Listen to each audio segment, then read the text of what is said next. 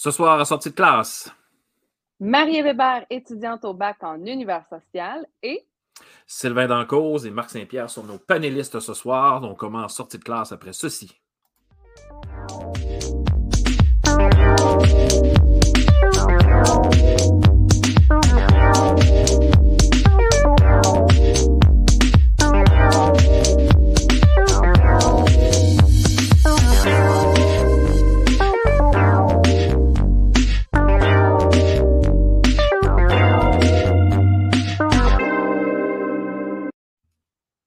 Tadam!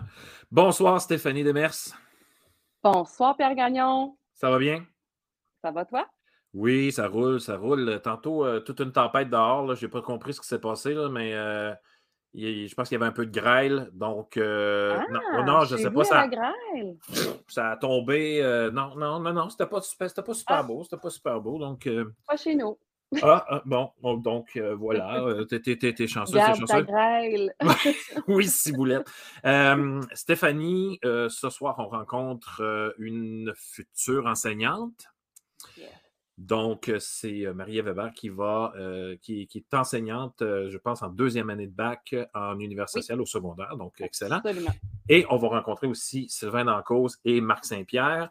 Donc, avant de commencer tout ça, j'ai toujours mes petits messages, comme d'habitude. Donc, ceux et celles qui nous regardez, qui nous écoutez présentement sur la page Facebook et sur la chaîne YouTube, n'hésitez pas à poser vos questions ou faire vos commentaires.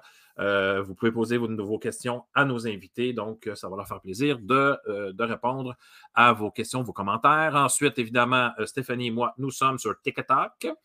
Donc, nous sommes des TikTokers et TikTokeuses.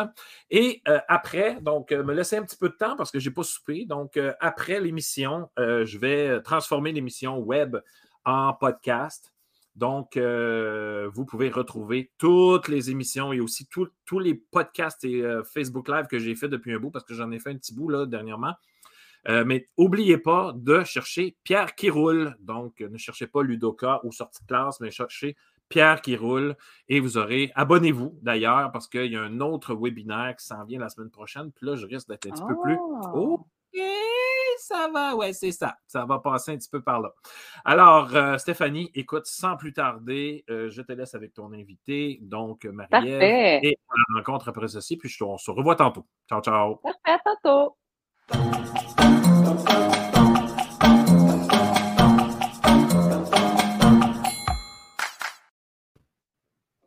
Salut Marie-Ève. Salut, ça va bien? Ça va toi? Oui, ça va, ça va. D'abord, merci d'être là parce que je sais que tu es euh, débordée. Quand on est au bac, hein, on a ça me fait plaisir. Ben oui, effectivement, c'est quelque vraiment chose. beaucoup de choses à faire. Alors, Marie-Ève, dans un premier temps, j'aimerais ça que tu Oui. nous parles euh, de toi, que tu nous parles de ton parcours parce que tu as un parcours atypique et très intéressant. Absolument, oui. Ben oui. Donc, euh, moi, en fait, c'est ça, je, sors- je ne sors pas du cégep, euh, donc je suis un peu plus vieille.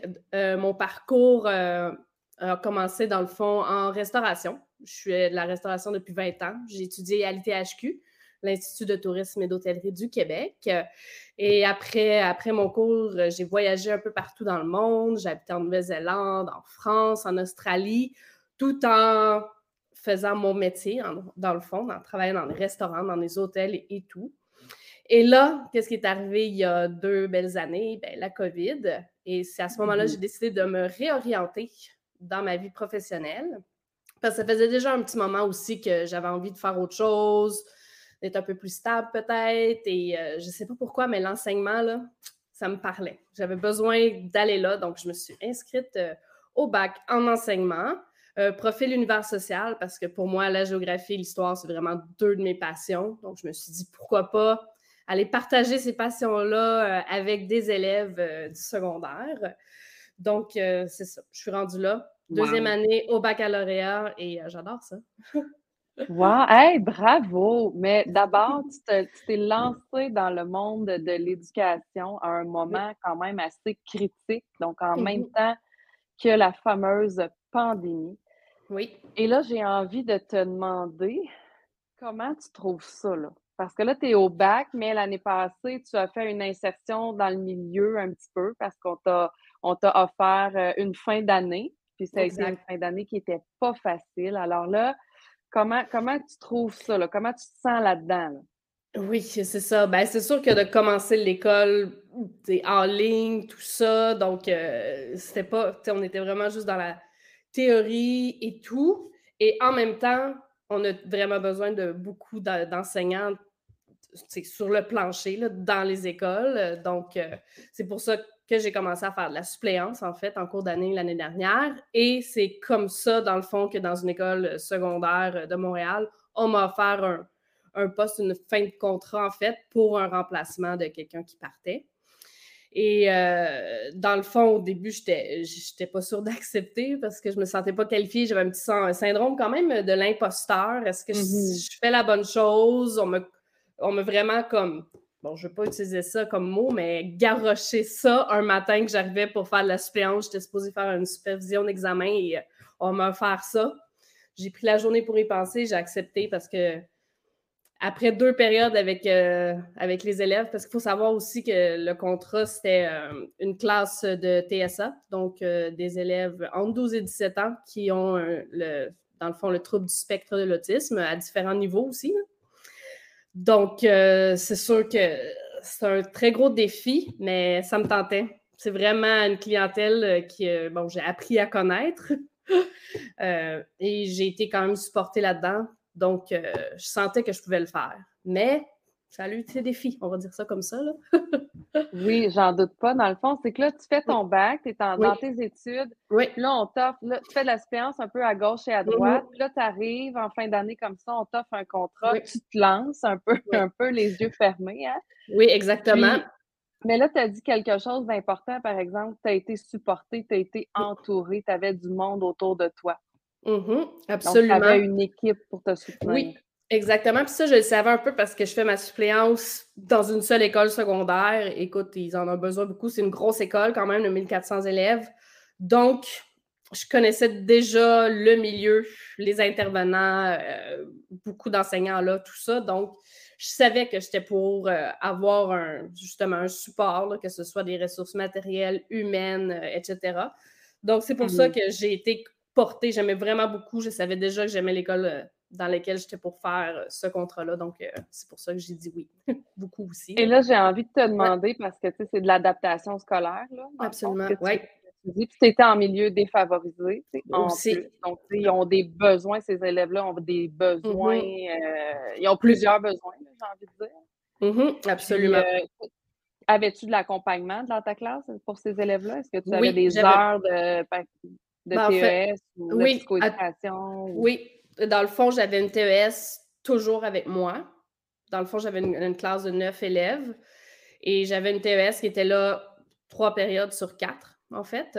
Donc, la quatrième période qu'elle n'était pas là, il y avait d'autres TES qui se promenaient en rotation pour euh, aider, dans le fond, toutes les classes quand même, là, parce que c'est pas facile quand même d'avoir neuf élèves euh, qui ont des gros besoins comme ça, qu'on ne sait pas comme, comme des fois comment les rattacher. Il y a des périodes qu'il faut comme complètement abandonner. Il n'y a rien qui va se passer. Il faut juste comme s'assurer qu'ils soient en sécurité et qu'ils soient bien. Donc, ben, c'est ça qui m'amenait ma prochaine question, parce que là, ça, se, bouscule, je me dis dans quel ordre je vais lui demander les choses? Oui, c'est ça, c'est bien correct. Mais c'est ça, c'est parce que ça, entre 11 et 17 ans, ouais. 12 et 17, oui. Donc là, comment tu t'organises pour enseigner à ces élèves-là pour qu'ils ressortent de leur journée au moins avec un petit quelque chose, toi qui es en univers social, que là, ils se, ramassent dans le fond avec une, charge de classe complète euh, finalement? Oui. Tu t'organisais comment? Ben, en fait, euh, on ne se le mentira pas, c'est tout est dans la planification énorme, d'avoir vraiment plein d'activités prévues, dans le fond, au calendrier et quand même, j'ai réalisé, là, après quelques semaines, bon, j'ai pas eu le temps de tout, de pouvoir euh, tout établir, malheureusement, mais tu sais, que d'avoir euh, un truc très structuré, ils sont bien là-dedans, puis tout ça. Donc, euh, vraiment m'assurer de, d'essayer de leur faire voir un peu de, de chaque matière. Mais c'est sûr que c'était vraiment difficile parce qu'en adaptation scolaire, il n'y a pas beaucoup de manuels adaptés pour ce genre d'élèves. J'avais des élèves qui avaient le niveau du premier cycle du primaire et j'en avais qui avaient un niveau secondaire 2. Donc, de faire un cours magistral à ce moment-là, comme que moi, on m'apprend à faire plus pour euh, le niveau secondaire, ça se fait pas. Donc, ben, ou peu. on peut faire des petits exposés, tout ça, mais l'attention, elle reste pas, puis il faut les mettre au travail plus. Donc, c'était vraiment d'essayer d'alterner puis de me donner des, outils comme ça. Là. Et j'ai eu une mentor aussi qui m'a beaucoup aidé là, pour aller chercher justement des ressources, euh, des, manuels, des cahiers, des trucs, euh, des trucs euh, très justement manuels, comme de le toucher, des cartes, des, exactement comme pour, pour pouvoir les occuper et pour qu'ils apprennent, parce qu'il faut qu'ils apprennent aussi. Moi, je me sentais tellement, mm-hmm. je ne sais pas s'ils apprennent vraiment, mais oui, pour vrai, là, ils sont vraiment très surprenants. C'est beau ce que tu dis parce que tu as peut-être l'impression que dans tous les, défis que tu, dans tous les défis que tu avais devant toi, que tu en échappais probablement, mais qu'en bout de ligne, tu as pu constater qu'ils ont quand même retiré des apprentissages de, tout ça?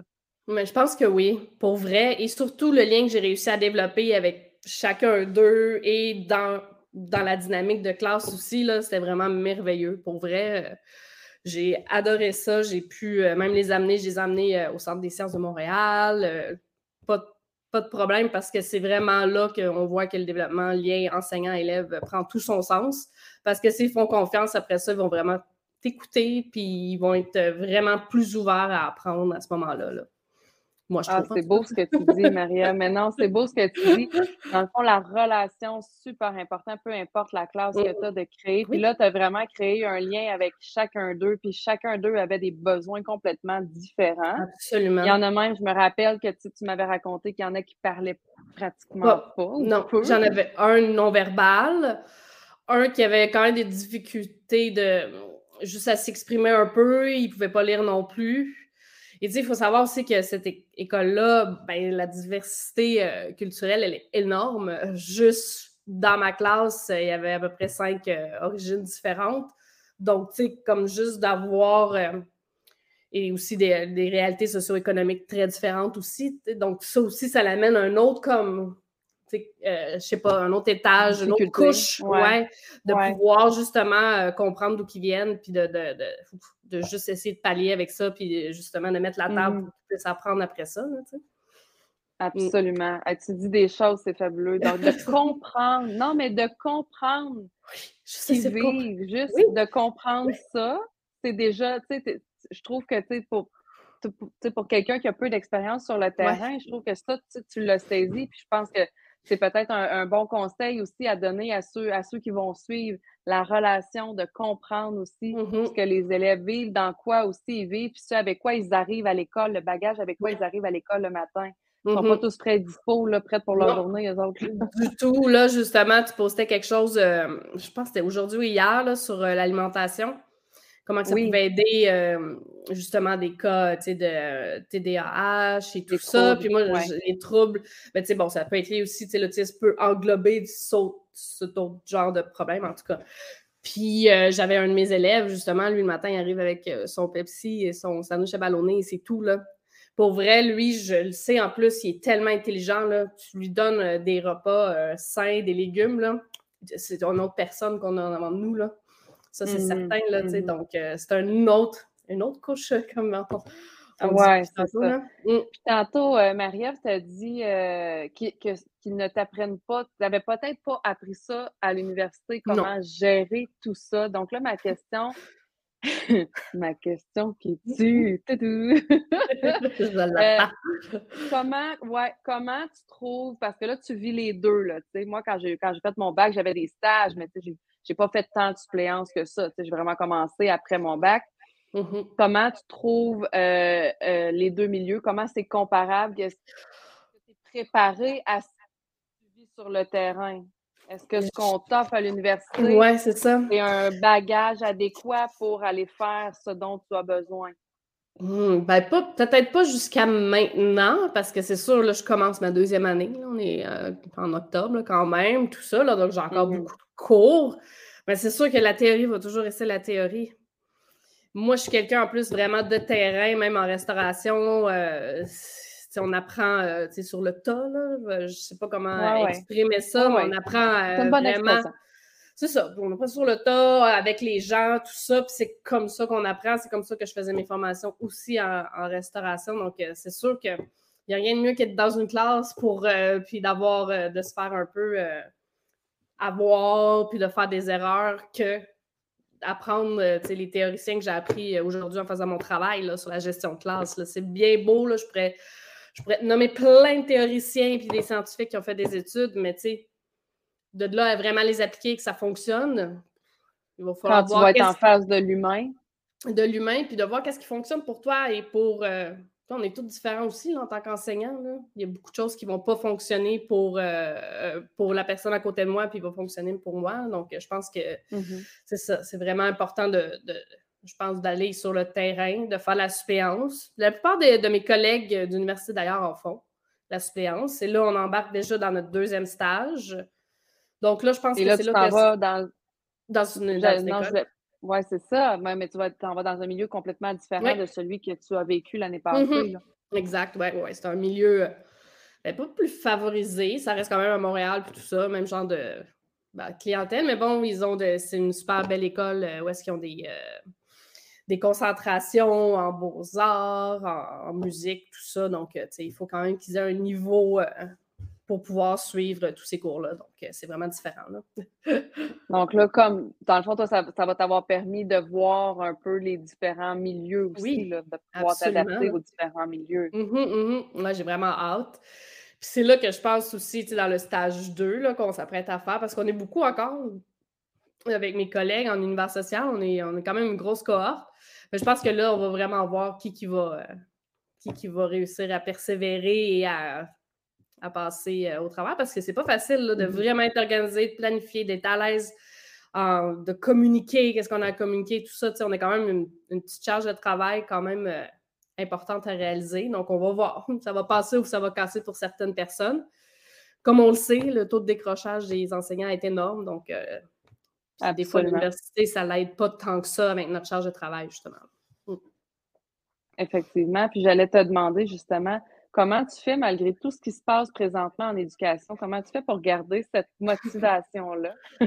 Qu'est-ce qui te ground, toi? Qu'est-ce qui t'anime, tu sais? Oui, bien, en fait, il faut savoir, les médias, tu sais, mettent tout le temps ça pire que c'est, là. Il faut aussi arrêter de voir cette grande... Euh, ce schéma narratif qui revient, puis qui c'est comme une cassette brisée un peu. Là. Quand on est dans le milieu, on réalise qu'il y a des profs vraiment motivés, qui sont inspirants, des direct, la direction qui est cool. Je sais pas, moi j'avais un super budget même pour mes élèves l'année passée. Euh, moi, j'ai utilisé ça. On va faire des activités, on va faire des, choses. Puis, je sais pas, juste comme dans une classe, l'ambiance, moi, c'est l'école secondaire. Moi, je savais déjà que c'était ça ma clientèle. Je trouve qu'ils bougent, je trouve le fun, je les trouve authentiques. Ils ils vont pas y aller par quatre chemins, hein, ils vont te le dire, les choses. Moi, j'adore ça. J'ai besoin de plus de ça dans la vie, qu'on est comme tellement plus dans le réel, d'être dans le notre ordi. Moi, j'ai besoin du contact humain. C'est ça que, ça que j'ai besoin. Donc, euh, je pense que c'est ça qui me raccroche. Puis, euh, on va voir si la bureaucratie va m'achever ou quelque chose comme ça, mais je ne penserais pas. je me laisse, me laisse pas t'entendre par ça. non, à t'écouter parler, Marie-Ève, je pense pas que la bureaucratie va t'écraser. J'espère pas. En tout cas, ça serait dommage. Et puis, euh, j'allais te demander, euh, euh, parce que là, tu nous as parlé de beaucoup de choses. Tu nous parles de planification, tu nous parles de soutien, tu nous parles de, connaître les élèves, de, de, bâtir la relation avec eux si je te demande ton secrète, ton meilleur atout, mettons, jusqu'à maintenant. Mon meilleur atout comme une, comme une qualité un peu? Quand, tu vas en classe, mettons, le petit, tu sais, avec quoi, là, puis tu sais que, ça, va fonctionner. Là. Ben, en fait, euh, je pense que d'être authentique et d'être vrai,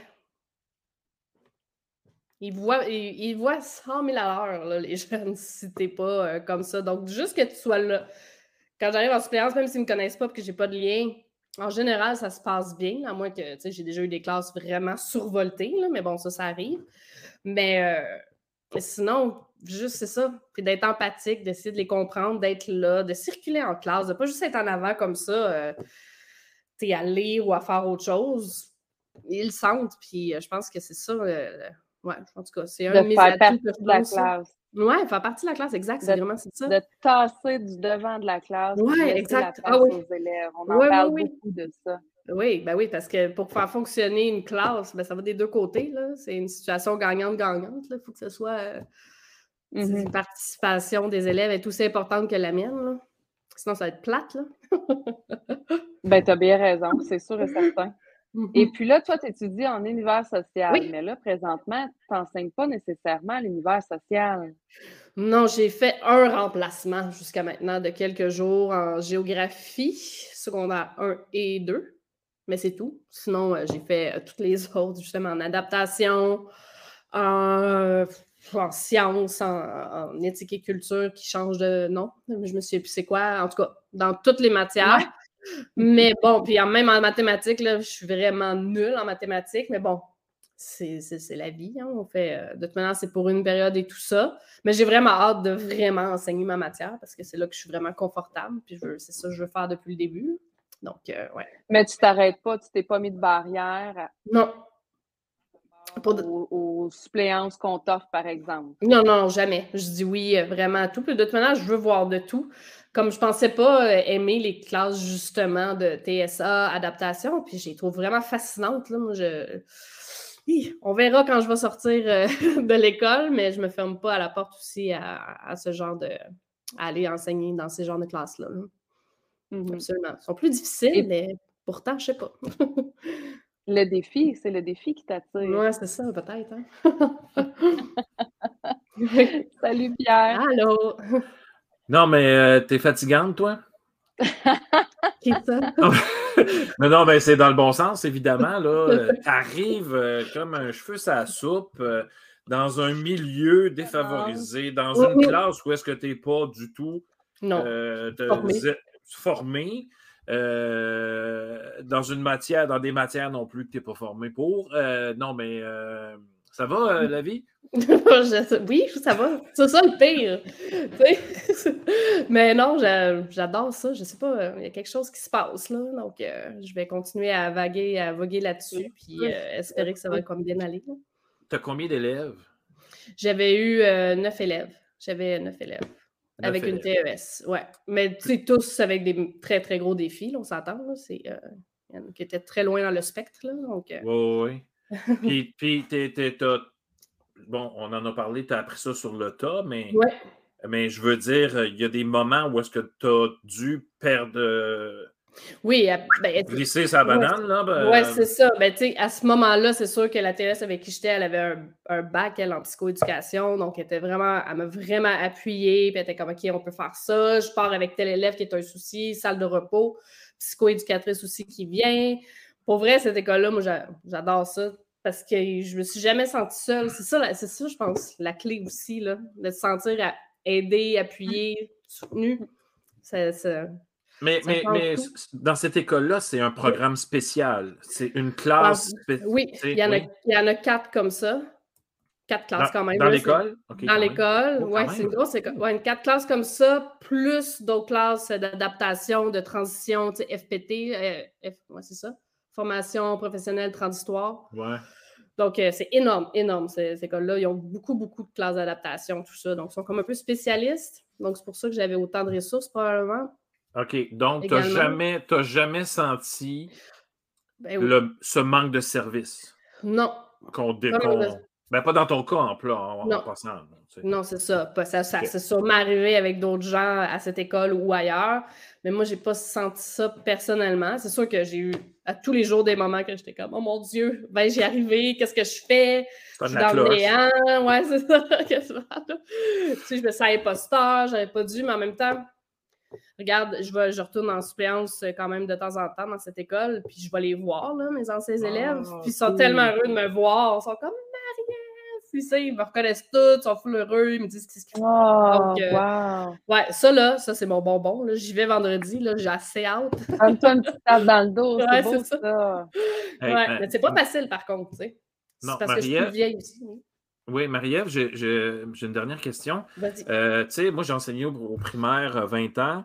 Euh, il y a des élèves qui arrivent un peu amochés euh, sur plein de plans, euh, bon, de la mm-hmm. santé sociale, familiale, et des fois, des fois, on se dit, écoute, son point A n'est pas à la même place que les autres et son point B ne sera pas du tout non plus à la même place que les autres.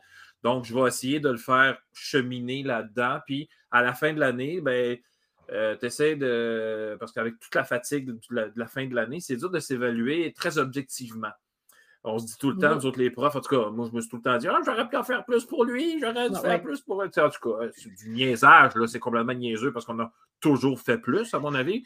Est-ce que tu sens, je vais finir, je vais arriver à ma question à un moment donné, est-ce que, méchante intro, est-ce que tu sens que, que, que tu, te- tu les as vus progresser, tant au niveau euh, du vivre ensemble, parce qu'il il va y avoir beaucoup de- d'obstacles de ce côté-là, mais aussi de- de- dans l'académique?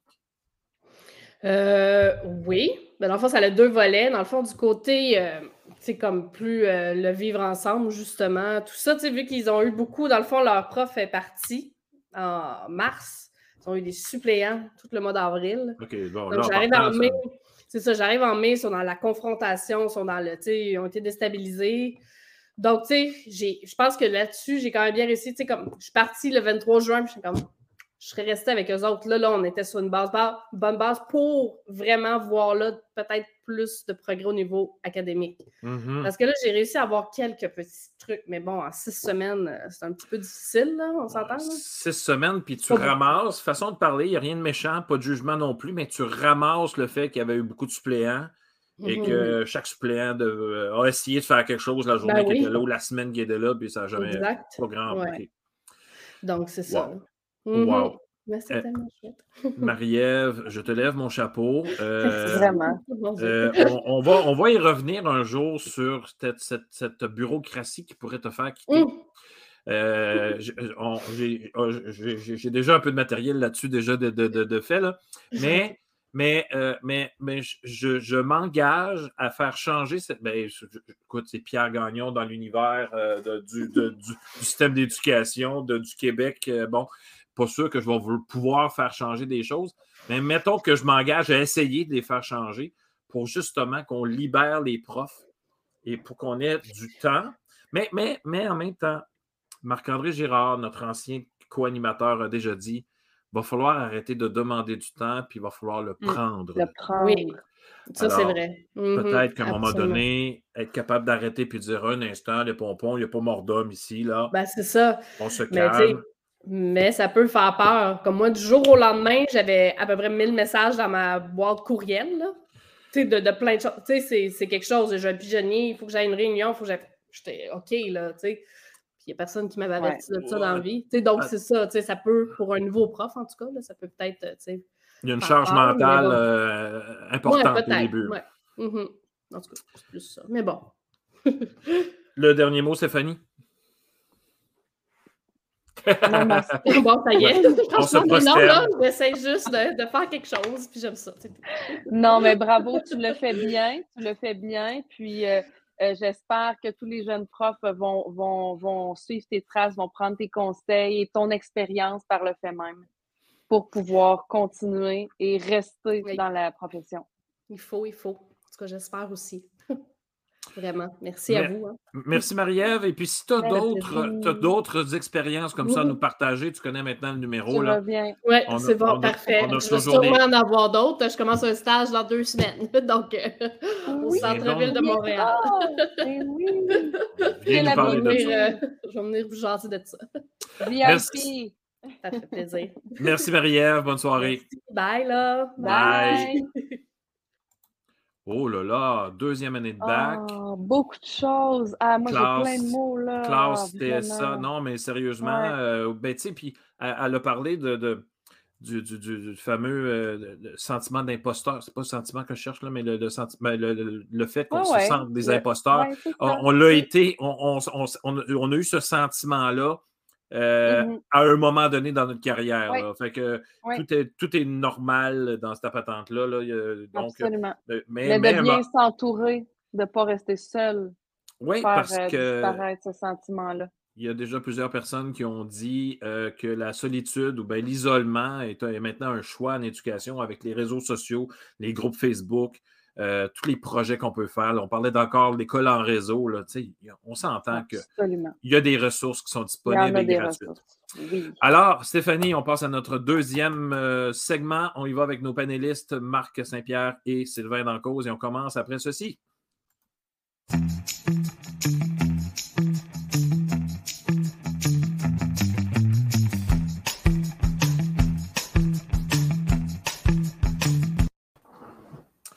Et ouais, elle me semble qu'elle finit vite la toune. il me semble que je viens de me rendre compte que la, la, la toune. On va, je vais retravailler ma petite vidéo d'intro. Bonsoir, messieurs. Salut. Allô, Pierre. Ça va bien? Très Merci. Bien. Merci, oui, ça va très bien. J'essaie de faire une bio rapide là, de, de, de, vous deux. Là. Bon, on va commencer par Sylvain. Sylvain, tu es un enseignant de sciences et ben, de mathématiques au secondaire. Tu es titulaire d'un bac en bio, tu as un certificat en pédagogie euh, pour l'enseignement secondaire, puis d'une maîtrise en administration et en évaluation en éducation. Euh, tu travailles dans le milieu depuis 25 ans, tu as été un peu dans l'école privée, tu es revenu au public. Euh, tu as aussi été conseiller pédagogique, puis depuis ce temps-là, ben, tu es prof, mais tu as aussi un blog pour le Journal de Québec et le Journal de Montréal. Euh, tu publies assez euh, fréquemment, merci. Hein. je pense que tu as, le, piton, euh, le piton rapide pour et t'apportes des bons points en passant. Merci pour ta contribution. Marc, à toi. Marc, Marc, Marc, c'est un peu plus long, hein, Marc. il y a de l'expérience, il y a de l'expérience. Détenteur d'une maîtrise en administration scolaire et d'un baccalauréat en enseignement d'adaptation. Il a été consultant en administration, euh, il est consultant en administration scolaire. Il a été 10 ans directeur adjoint de la commission scolaire euh, Rivière-du-Nord. Il a œuvré 20 ans auprès des jeunes, soit en étant éducateur, orthopédagogue, enseignant. Il a été cadre aussi, direction d'école. Euh, il a enseigné au niveau universitaire. il a été membre du Conseil supérieur d'éducation. Il a présidé la commission de l'enseignement primaire, de l'enseignement, oui. Et puis, il a reçu un prix de reconnaissance LUCAM pour sa contribution au développement de l'éducation au Québec et au rayonnement de l'Université du Québec à Montréal. Messieurs, bonsoir. Bonsoir. Merci d'avoir répondu euh, à l'appel. Là, euh, vous savez le pourquoi du quoi que j'ai besoin d'experts maintenant en éducation parce que dans les médias, ils se font un malin plaisir euh, de, je trouve, à l'occasion, mais même des fois trop souvent, euh, d'inviter des gens qui n'ont pas cette expertise-là. Alors ce soir, messieurs, on a un sujet chaud. Avons-nous avons-nous un, système à trois vitesses? Peut-être une petite intro, Sylvain, pour commencer, Marc après. Ben, je pense qu'il n'y a plus de doute là-dessus qu'on a un système à plusieurs vitesses. Certains parlent de deux vitesses, trois vitesses. Parfois même, il y en a qui parlent de quatre vitesses. Mais une chose est sûre, on ne peut pas dire qu'il y a une seule vitesse au Québec. Là. Ça, c'est, on peut, ne peut pas le dire. On peut peut-être le penser dans un monde. Euh, euh, un monde de rêve, un monde parallèle, mais non, il y, a, plusieurs vitesses, donc euh, oui, ça existe. Et d'ailleurs, il y a une nouvelle étude qui vient de sortir de l'IRIS qui, confirme l'inégalité au niveau de, l'éducation au Québec. Marc? Ben écoute, je vais aller dans le sens de, Sylvain. les enfants qui se présentent à l'école aujourd'hui, si on les considère dans leur ensemble, on est forcé d'admettre qu'ils n'ont pas droit à une égalité de traitement. Tu sais, je veux dire, euh, souvent, ton, cheminement, tu sais, le jour de ta naissance, ouais. je veux dire, le jour de leur naissance, tout le monde est égal. Des problèmes commencent le lendemain matin, tu comprends-tu? Puis, puis, souvent, ben, notre cheminement scolaire, il va dépendre de, tu sais, qui nous a... Tu as beau lire des études en sociologie, en psychologie, en n'importe quoi, règle générale, ça tourne toujours autour de trois variables, ce qui va marcher ou ce qui ne va pas marcher. C'est qui qui t'a mis au monde? Où est-ce que tu vas grandir? Puis dans quel environnement, dans quel environnement tu vis à tous les jours? Mm-hmm. En dehors de ça, dans le fond, l'école devrait être là à tout le moins pour essayer de, de corriger ces inégalités-là. Parce que, on va se le dire, la première des injustices, souvent, c'est la naissance. à un moment donné, il faut que l'école mm-hmm. fasse sa part. Mais visiblement, l'école n'a jamais moins fait sa part qu'aujourd'hui parce qu'il y a des enfants qui sont laissés pour compte. On a un système à trois vitesses. À un moment donné, on avait un système à deux vitesses. On avait le privé d'un côté, on avait le public de l'autre. Euh, le public perdait du monde au privé. Ben, là, ils sont devenus un petit peu plus privés pour essayer de rattraper le monde, ce qui fait que là, ils ont créé une deuxième vitesse, ce qui fait qu'aujourd'hui, on a une espèce d'école ordinaire, entre guillemets, qui est à peu près tout, sauf ordinaire. Puis on crée avec ça une espèce de déficit éducatif. Moi, je dirais un déficit éducatif qui est structurel, dans le sens que on crée, on crée de l'échec actuellement avec les systèmes qu'on a là. On, crée de l'échec et du décrochage. Euh, on crée de l'échec et du décrochage, mais ça, c'est particulier, hein? parce que depuis euh, une quinzaine d'années, les taux de décrochage n'arrêtent pas de diminuer au Québec. Puis les taux de diplomation, même si ça n'avance pas à vitesse grand V, les taux de diplomation augmentent. À un moment donné, on a voulu mettre ça sur le dos des fameux programmes là, comme formation préparatoire au travail, bon, puis ce genre d'attestation puis de qualification que Joseph Facal avait déjà qualifié de médaille en chocolat qu'on donnait à des élèves qui n'auront jamais de diplôme. Mais depuis 10-15 ans que ces programmes-là existent, les taux de diplomation augmentent. Euh, mais quand je parle de la diplomation, je parle vraiment des DES et des DEP. Mais par contre, le taux de, les qualifications tiennent tout le temps pour 3 ou 4% du total, puis ça, ça ne bouge pas. Puis je vais juste euh, ouvrir une autre patente parce que je, vais, je réfléchissais tantôt, ça n'a l'air de rien, pendant que votre invité précédente parlait. Et puis, euh, je la voyais, elle, comme enseignante, tellement, tu sais, motivée, tellement puis on, a toujours en tête, puis on la voit souvent la donner, les taux de décrochage au niveau des enseignants dans les cinq premières années. Certains disent 15% d'autres 20% 25 30, jusqu'à 30% Mais ça me fait réaliser quelque chose, peut-être à cause de mon âge. Pour la première fois, depuis que moi, je suis dans le monde de l'éducation, ça fait plus que 40 ans, c'est la première fois, à ma connaissance, que les taux de décrochage des enseignants sont plus élevés que ceux des élèves. On a 25% des enseignants qui décrochent dans les cinq premières années, puis les taux de décrochage au niveau des élèves, ils sont rendus à peu près à 15-16 et Marc, et Marc, on n'oublie pas le décrochage des élèves, des, pas des élèves, mais des étudiants qui finissent pas le bac en enseignement. c'est élevé, ça aussi. Ça aussi. Mais euh, non, mais si, mettons, on n'a pas besoin de les additionner tous les deux. Puis en même temps, on a le droit de se réorienter. On fait comme, OK, ça, c'est pas pour moi parce que c'est arrivé. Moi, à mon époque, là, j'avais trois années de bac, puis mon stage était au début de la troisième année. On s'entend que le mur, de temps en temps, il arrivait, puis il arrivait épais. Hein? Il y a du hmm. monde qui Ah, c'est bien le fun, la didactique, puis tout ça. Puis quand il arrivait en gestion de classe ou dans une classe, eh, si boulette, euh, quand tu disais que la vitesse grand V, le mur arrivait assez vite. Puis là, il y avait des décrocheurs de, du programme. Ben là, avec des stages à toutes les années, euh, bon. Euh, là, on va parler, euh, tu sais, tout le monde, écoute, c'est pas la première fois qu'on parle de, de, système à trois vitesses. Ce n'est pas, la première fois que, qu'on a une, discussion là-dessus. Y a-t-il quelque chose qui va se passer à un moment donné? y a-t-il quelqu'un qui va passer à l'action? Puis s'il y a quelqu'un qui passe à l'action, qu'est-ce que, qu'est-ce que devrait être cette action-là, Sylvain? Ben, ça va être difficile. Je te dirais que c'est une patate chaude, dans le sens où euh, il y a quand même une certaine euh, volonté d'avoir des programmes particuliers euh, au public. il y a une certaine volonté aussi d'avoir des écoles privées. après ça, c'est qui a cette volonté-là? C'est de voir quel est le pourcentage de la population qui défend ce système-là puis ben, souvent, on va se le dire, c'est des gens qui sont quand même euh, assez bien euh, nantis et assez bien éduqués, euh, qui ont des moyens, des gens qui généralement aussi vont voter davantage en termes de pourcentage de vote. Fait que c'est sûr que comme parti politique, c'est pas toujours très intéressant d'aller t'attaquer aux gens qui vont aller se rendre au bureau de votation.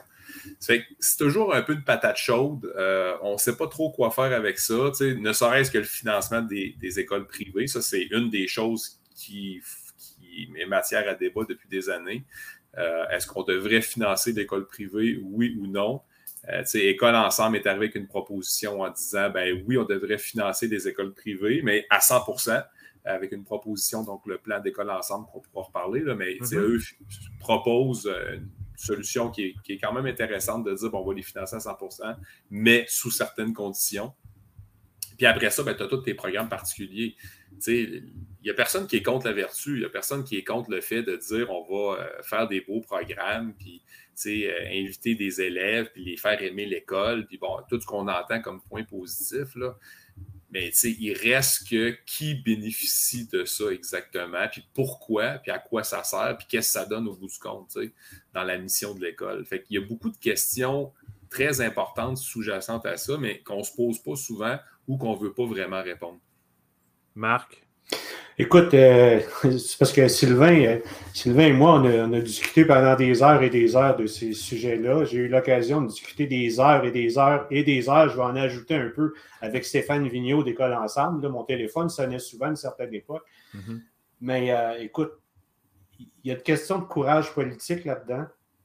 Puis j'ai comme l'impression qu'il n'y a pas un seul parti politique au moment où on se parle qui a euh, cette volonté de, bouger les choses. Euh, les, seules choses qu'ils sont capables de nous dire, c'est on ne va pas enlever les options que les parents veulent, on ne va pas faire disparaître le privé, on ne va pas arrêter de le financer non plus. Par contre, on va compenser, on va aller financer les projets particuliers. Euh, puis, pour le reste, ben, on va essayer d'améliorer l'école publique pour qu'elle rattrape éventuellement l'école privée, puis ou les programmes particuliers. Mais mais, dans le fin fond, dans le fin fond de l'affaire, il va toujours rester des élèves qui vont être en marge de ça. Je te donne un exemple, OK? Mhm. Euh, il y a plusieurs années de ça, on avait mis en place à la commission scolaire des programmes particuliers dans chacune de nos écoles. Donc, chaque école avait son programme particulier. L'international, le hockey, le football, l'informatique, bon, nomme la musique. Les arts, oui. Bon, euh, en fait, c'était plus la musique que les arts, en général. C'était ce volet-là qui était développé. Et naturellement, moi, j'avais poussé très, très fort au Conseil des commissaires à l'époque pour qu'il y ait des principes sous-jacents et des conditions pour qu'on octroie ces programmes-là aux, écoles en question. Parce que les écoles étaient intéressées d'avoir ces programmes-là pour augmenter le nombre d'élèves chez eux. Ben oui. Parce que des élèves, c'est des profs, des profs, c'est des ressources. Bon. Puis en même temps, il y avait besoin des commissions scolaires parce que si la polyvalente Saint-Jérôme avait un programme d'éducation internationale puis qu'elle recrutait des élèves sur tout le territoire de la commission scolaire, ben, il fallait qu'il y ait quelqu'un quelque part qui paye les autobus puis qui amène des élèves. Ben oui. Puis ça, c'était le gros nerf de la guerre. Mm-hmm. Alors nous autres, on avait dit OK pour ces programmes-là. On va, maintenir, on va mettre en place ces programmes-là, mais il va y avoir deux conditions. La première condition, c'est on va arrêter de sélectionner les élèves sur la base de leurs résultats scolaires. Puis on ne va pas non plus les exclure de ces programmes-là sur la base de leurs résultats scolaires. C'est des problèmes, c'est des programmes à l'intérieur desquels ils sont motivés, puis pour lesquels ils ont un intérêt, puis ils pourront y aller. Puis là, je parle y compris pour le fameux programme d'éducation internationale. Deuxièmement, il n'y a pas un seul enfant qui pourra être refusé dans un programme particulier sur la, capacité, sur la base de la capacité de payer de ses parents. Et mhm. aucun élève ne pourra être exclu d'un programme particulier sur la base de la capacité de payer de ses parents. Moi, je trouve que si tu recules 20 ans en arrière, quand on a développé cette affaire-là, c'était quand même assez avant-gardiste, on va se le dire. Sauf que quand moi, j'ai été appelé à faire l'évaluation de ça, puis j'ai regardé ce que ça donnait, Effectivement, les élèves dans ces programmes-là, ils réussissaient mieux que les autres élèves. Les gars dans ces programmes-là, peu importe le programme, réussissaient mieux que les, les gars des autres. Même les gars de football réussissaient mieux que les autres gars. Puis Dieu sait qu'il y en a quelques-uns là-dedans qui avaient été victimes de commotion cérébrale. Mm-hmm. Mais euh, c'est une blague, ça, là, que je faisais. Puis, euh, mais quand je regardais le total des élèves, on avait chez nous à l'époque 35% des jeunes au primaire, donc avant de passer au secondaire puis d'accéder à un de ces programmes-là, qui fréquentaient une école qui était située en milieu défavorisé. Là, je parle 8e, 9e, 10e rang de défavorisation. Or, ces enfants-là représentaient à peine 10% des élèves dans les programmes particuliers. j'avais jasé avec Claude Lessard à un moment donné, qui était à l'époque président du Conseil supérieur au moment où il travaillait sur leur fameux, euh, leur fameux avis, en mm-hmm. disant il faudrait faire disparaître ces critères-là. Mais j'avais dit à Claude, même quand il n'y a pas de critères de sélection, ces programmes-là créent une sélection, puis créent une ségrégation. Parce que, c'est pas vrai que, euh, l'école, là, on a beau dire, il, faut développer l'intérêt des jeunes, il faut, il faut donner des choses particulières, puis donner des projets particuliers pour qu'ils s'éclatent. Je m'excuse. Ça, il faut que ça se vive en parascolaire. Le parascolaire, c'est fait pour ça. À l'école, il faut que les jeunes apprennent, qu'ils développent des compétences, puis qu'ils se cultivent, puis, tu sais, je veux dire, qu'est-ce qui motive un jeune à l'école? Sa game de hockey? Ce qui devrait motiver le jeune à l'école, c'est qu'il fait des efforts puis il réussit. C'est la réussite qui motive le monde. Voilà. Ben, là, tu amènes un des effets pervers qu'on voit depuis une dizaine d'années, ben, c'est un peu ça. L'école, c'est devenu un peu secondaire. Puis, pour t'empêcher le mal de vivre, d'aller à l'école, puis de vivre de la pédagogie, puis de vivre des c'est que là, ta raison d'aller à l'école, c'est pas l'école. C'est un peu triste, un peu triste quand même comme vision de ce que ça devrait être un système éducatif. Je ne vais pas à l'école pour apprendre, je ne vais pas à l'école pour être motivé, pour euh, devenir un meilleur citoyen, ben, peu importe, là, pour faire du Mhm. bénévolat, développer mon empathie sociale. tu C'est, je vais à l'école, puis quand tu vas demander aux gens, tu sais, euh, ton enfant, il, tu sais, il est où? Ils vont pas te répondre avec euh, le nom de l'école, bien souvent. là. ils vont te répondre avec il est dans tel programme. Ouais, C'est- ouais. La raison pourquoi il est à l'école. Ça, c'est l'effet pervers. Là, je ne suis pas en train de dire qu'il n'y a pas des, des avantages à tout ça. là. Il y en a des avantages, comme dans Mm. n'importe quoi, c'est la balance. Mais là, c'est la question, c'est la balance. Es-tu plus dans le plus ou dans le moins? Là, oui, il y a des points de chaque côté, mais elle s'en va où? Puis, tu sais, euh, tantôt, Marc parlait d'un avis. Je pense qu'il voulait signifier l'avis du Conseil supérieur d'éducation quand on parlait d'un système qui était très inégalitaire. Je ne sais pas si c'est cet avis-là que tu parlais ou celui de 2007. Non, c'est ça- celui-là que je parlais. OK, parce qu'en 2007, il y en a eu un avis là, euh, du Conseil supérieur de l'éducation tu sais, qui s'appelait Diversifier en toute équité. Puis, tu sais, à l'époque, déjà, euh, tu sais, tu, relis la- tu vas relire l'avis en 2022, donc 15 ans plus tard. Puis, c'est comme si c'est un avis qui est prophétique, là, dans le sens où tu, lis ça, c'est exactement toutes les dérives qui avaient été annoncées sont toutes arrivées. Donc, tout est arrivé. euh, puis, ça va jusqu'aussi ça, ça allait, oui, par rapport à, à la surcharge dans les groupes réguliers, d'avoir des Ouais. plans d'intervention pour euh, 20, une vingtaine d'élèves sur 30 dans un groupe régulier. C'est pas normal d'avoir 20 plans d'intervention, 22 plans d'intervention sur 30 élèves dans un groupe régulier. Fait que déjà, cette surcharge-là était prévisible en 2007, tu sais, d'avoir des élèves en difficulté ou en grande difficulté qui étaient concentrés au même endroit. Euh, puis on parlait même à l'époque, puis là je dérive un peu, mais même d'iniquité dans les tâches d'enseignement, parce que qui va enseigner à ces groupes-là? Puis là, ça rejoint le point de tantôt du décrochage des enseignantes, des enseignantes. Tu sais, de dire, OK, ben. C'est pas les dans plus vieux qui vont les choisir, ces postes-là. là. non, pas nécessairement, exactement. nécessairement. Donc, euh, c'est des groupes que. Puis moi, je l'ai fait, là, tu sais, des groupes de, de, de 1 euh, au régulier pour les 7-8 dernières années, j'en avais. Mais tu sais, je te mentirais de te dire que j'avais 100 de ma tâche là-dedans parce que je pense pas que j'aurais passé à travers, tu comprends?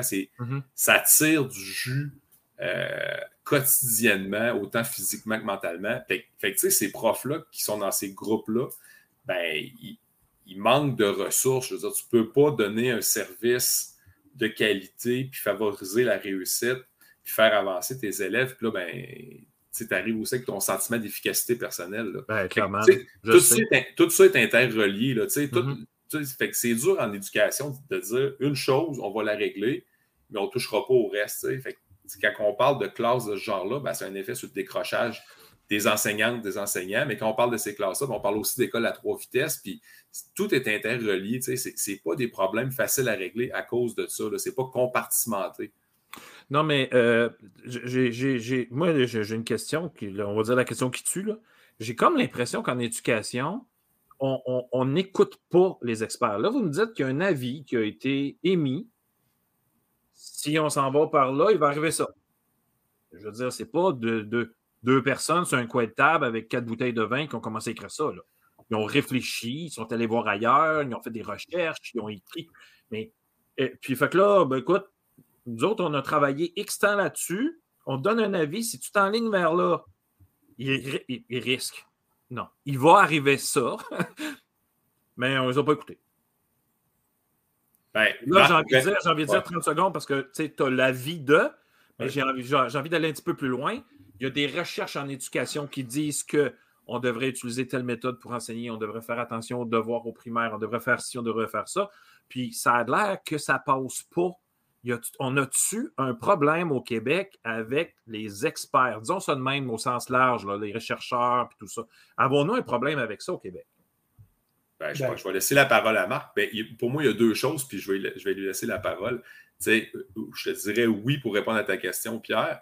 Puis il y a un problème politique aussi. Là. Tu sais, je veux dire, dans un monde idéal, il faudrait dépolitiser l'éducation. Puis, tu sais, m'en la- allais là. le Conseil supérieur d'éducation a bien beau faire des avis. Ben, le politique fait quoi? Ben, quand le rapport fait son affaire, on va le prendre ou prendre quelques extraits, sinon on va le tabletter. Fait qu'il n'y a, pas- il y a pas de force qui va agir sur le système. Moi, je ne suis pas trop en contact avec le domaine politique, mais Marc, c'est pour ça que je voulais lui laisser la parole. Tu sais, comme euh, ex-DGA d'une commission scolaire, je pense que lui a beaucoup plus navigué dans le politique que moi, puis dans ce genre d'affaires-là, là, tu sais. Tu sais, euh, l'éducation, à un moment donné, quand il y a eu tous les débats sur le projet de loi 40 pour l'abolition des, élus scolaires et tout ça, le mm-hmm. ministre disait à l'époque que c'était pour dépolitiser l'éducation. En tout cas, je ne vais pas passer trop de temps là-dessus, même j'en passerai pas du tout, mais je vais juste dire que ça a contribué à politiser davantage l'éducation, puisque les principales orientations, c'est toutes des orientations qui sont prises au niveau politique à Québec, puis que ça descend dans les milieux après, avec des directeurs généraux qui ne peuvent pas dire grand-chose. Le milieu de l'éducation n'a jamais été aussi politisé qu'actuellement. Il faut dépolitiser ce milieu-là parce que, regarde, pendant. Celle-là, je l'ai toujours trouvé drôle. Des décisions politiques qui ont affecté directement l'éducation, puis pas toujours dans le bon sens, OK? As des Puis là, là, je vise pas un parti politique ou un gouvernement particulier, ils l'ont tout fait. Ils l'ont tout fait tous les premiers ministres du Québec, à un moment donné ou à un autre, ont dénoncé le fait que, par exemple, le gouvernement fédéral se servait de son pouvoir de dépenser pour venir jouer dans des juridictions qui appartenaient aux provinces. tous les premiers ministres ont dénoncé ça, y compris Jean Charest. Mm-hmm. Et on se rappelle qu'à l'époque, Jean Charest a utilisé son pouvoir de dépenser pour venir jouer dans des affaires qui appartenaient aux écoles. Il a dit à des écoles, il a dit aux commissions scolaires, il a dit aux enseignants, il a dit aux directions d'école, moi, là, j'ai de l'argent pour vous autres, là, si vous mettez en place de l'aide aux devoirs. Si vous ne mettez pas en place de l'aide aux devoirs, vous n'aurez pas l'argent. Il est en train de dire au monde, voici la stratégie pour faire réussir les élèves. Il a dit à un moment donné, pour faire réussir plus d'élèves, on va ajouter cinq minutes par jour par matière. On va augmenter le temps d'enseignement.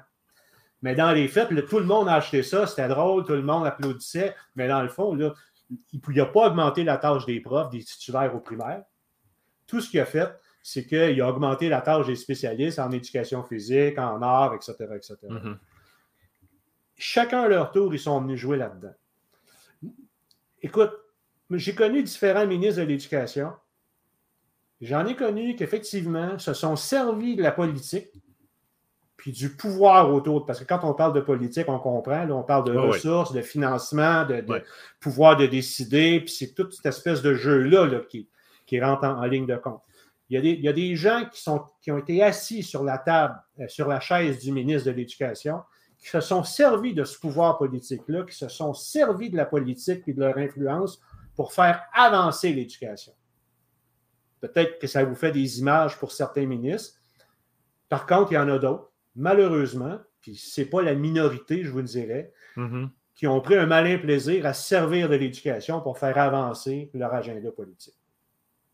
Moi, je voudrais, je voudrais un ministre de l'Éducation qui servirait justement du politique pour faire avancer la cause de l'éducation, puis qui donnerait un bon coup de pouce très, très significatif au milieu scolaire. Pas y dire quoi faire, puis comment le faire, puis quand le faire. Moi, je pense que, tu sais, à la lumière de ce qu'on vient de dire sur l'école à trois vitesses, tout le monde a fait le constat qu'il y a un problème là. Mm-hmm. Mais personne ne veut le régler. Ben, personne ne veut, le régler. Écoute, puis si on est là en train de dire, je ne vois pas le jour où il y a un parti politique qui va mettre le pied à terre puis qui va dire voici, je ne vois pas le jour où il y a un ministre de l'Éducation qui va mettre le pied à terre puis qui va dire ça n'a pas de bon sens. Écoute, la conclusion de ça, c'est quoi? l'école publique peut juste compter sur elle-même. Puis le pouvoir que l'école publique va avoir, c'est le pouvoir qu'elle va se donner. Oh. Moi, je trouve qu'on n'est pas assez délinquant en éducation. Et là, je ne parle pas du prof là, qui fait une petite magouille. Puis... Non, je, parle des DG de commission scolaire. Je parle des cadres de service. Je parle des conseils d'administration dont on n'entend jamais parler dans les nouvelles patentes. Là, de, Et, et, plus proche du prof, de la direction d'école. Eh, il faut que ces gens-là apprennent à être délinquants. C'est drôle parce que l'autre jour, euh, euh, il y a quelqu'un qui m'écrivait parce que j'ai demandé un, un, gars j'ai connu à un moment donné, puis je disais, puis comment ça va ta carrière? Bon, puis tout ça, il venait d'avoir une promotion, puis c'est un gars dont j'ai été le patron. Et puis, euh, il me dit, tu sais, il dit, hum, je me cherche des nouvelles voies, puis tout ça, parce que c'est rendu tellement hiérarchisé dans nos centres de services scolaires, tu sais, il ne faut pas que tu fasses une coche mal taillée, puis tu sais, bon, il ne faut pas que tu déplaises à un tel, à un tel. Puis il dit, Marc, il dit, moi, je vais toujours me rappeler, quand tu étais DGA à la commission scolaire, c'était mon premier, premier cours au, euh, euh, comment ça s'appelait, donc, la, formation offerte par l'Université de Sherbrooke, PIDEC. Ben, c'était PIDEC. Le, PIDEC, là, aux futurs enseignants, il allait faire 6-15 crédits, puis là, ben, pouvait accéder à un poste. Il me dit, je me souviens, quand il est venu nous rencontrer la première fois, nous autres, on était tous des petits nouveaux qui voulaient être directeurs un jour. Toi, tu étais directeur général adjoint. Ça faisait pas longtemps que tu étais à la commission scolaire. Tu nous as dit, si tu veux réussir dans ce job-là, il faut que tu apprennes à être délinquant. Et j'ai gardé cette idée-là tout au long de ma vie. J'ai toujours été un petit peu délinquant dans, les normes. je ne parle pas, de, je parle pas de la délinquance financière et tout ça, mais tu sais, je comprends. Quand le, quand le gouvernement dit tu t'en vas par là, mais moi, je pense que dans ma commission scolaire, c'est par là qu'il faut aller. on, a mis, on avait mis des choses en place chez nous, justement, pour contrer toutes sortes d'effets qu'on peut attribuer à l'école à trois vitesses. Euh, des enfants qui passent au secondaire avec pas les acquis, mais pas, pas en tout, en lecture et en écriture. Alors, on tape dessus sa, tête des profs de sixième dans ce temps-là en lui disant Ah, voyez, de pratiquer l'examen. Mais non, l'élève n'arrivera pas plus près. il faut intervenir très tôt. Peut-être qu'il faut intervenir dès la maternelle. Là, tu commences à mettre des affaires en place dès la maternelle pour que les jeunes reconnaissent au moins le nom des lettres, le son des lettres, parce que là, tu comprends que ça, c'est associé à une meilleure réussite éventuellement, moins d'élèves à risque, toutes des données qui viennent supporter ça.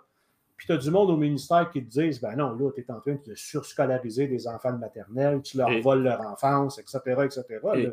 Et, Marc, là. C'était pas de leur affaire. Là. Non, c'est ça. Puis moi, j'étais prof de cinquième année longtemps. Hein.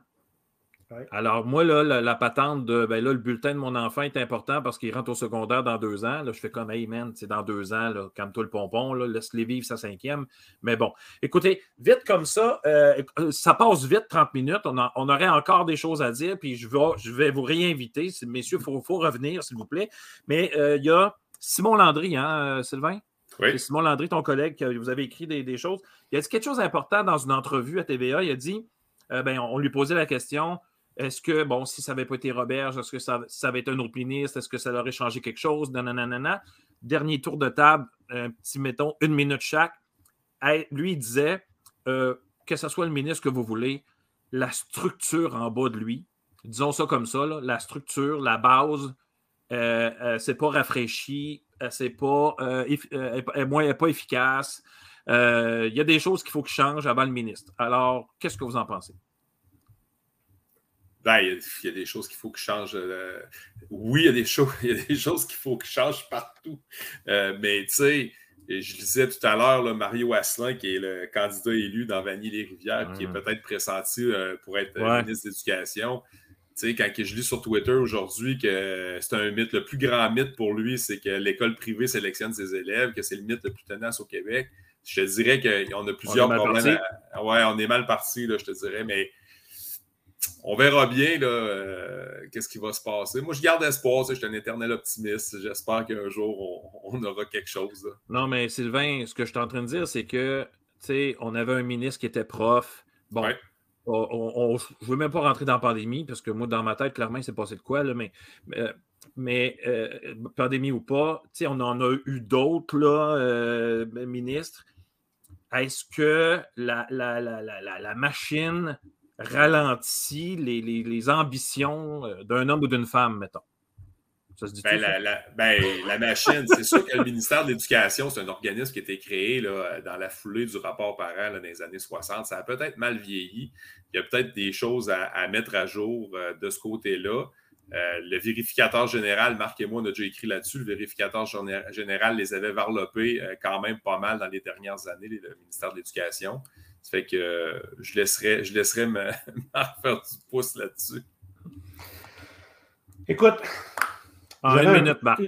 j'avais un, prof à l'Université McGill qui disait que ce qui manquait souvent aux dirigeants d'éducation, il appelait ça the will to manage, la volonté de diriger, prendre des décisions, mettre son pied à terre. Pour qu'un ministre soit capable de faire ça, il faut qu'il ait une bonne vision. S'il n'y a pas la vision globale du système, euh, il va être dans le trouble à moins d'être très bien conseillé, puis très bien accompagné, puis surtout d'avoir le soutien du premier ministre, puis d'avoir un mandat clair pour faire bouger les affaires. Avoir les coups des franches, là. Les coups des franches, puis ça prend quelqu'un qui a une vision, qui est capable de dire, qui est capable de prédire des affaires, qui est capable de voir venir, de, tirer profit de son expérience, puis de voir venir les patentes. Regarde, il y avait des articles cette semaine dans le journal, tu sais, là, ah, les taux de diplomation ont augmenté c'est pas normal que les taux de diplomation aient augmenté comme ça, surtout après la COVID. Hum. je suis d'accord. Les taux de diplomation augmentent. Mais c'était prévisible dès le départ, tu fais sauter les épreuves ministérielles. moi, je l'ai prédit en on, 2020. On fait doubler. Non, puis je l'ai prédit en 2020 que ça allait arriver. Je prends Sylvain à partie, là, j'y avais envoyé ça, dis regarde, c'est ma prévision. Non seulement les taux de diplomation vont augmenter, mais les taux de décrochage aussi. Ça va être assez paradoxal comme situation. Puis c'est exactement. Ça prend quelqu'un qui a une vision. Comme je te disais, tu n'es pas obligé, tu pas obligé d'être un prof. Dans, dans toute l'histoire du ministère de l'Éducation, il y a eu deux profs. Il y a eu Roberge, je parle de profs qui enseignaient au primaire et au secondaire. Il y a eu Roberge, puis il y a eu Gendron, François Gendron. On, on, tend l'oublier. C'était un prof à la polyvalente Polino à la SAR. C'est les deux seuls. Les deux, les autres, là, Tandis que tu peux avoir des bons ministres avec la drive, qui ont une volonté de changer les affaires, qui ont un appui, puis qui sont capables de retourner vers le monde et lui dire Moi, je ne suis pas un spécialiste en éducation, mais il y a une chose qui est certaine, je suis capable de faire avancer un dossier. Donnez-moi le ballon, je vais aller le porter l'autre bord des lignes, mais je veux vous avoir en arrière de moi. Moi, je vais monter au front, mais je ne veux pas mourir d'une balle dans le front. Oh. Y a-t-il des ministres qui ont ça? Ça peut peut-être exister. Mais encore là, le ministre, il faut qu'il soit délinquant. Quand il arrive au Conseil des ministres, il faut qu'il soit capable de mettre son point sur la table et dire ça va être ça. Il faut qu'il soit capable de mettre sa job en jeu en disant ça ne fait pas ton affaire, ben mets-en un autre.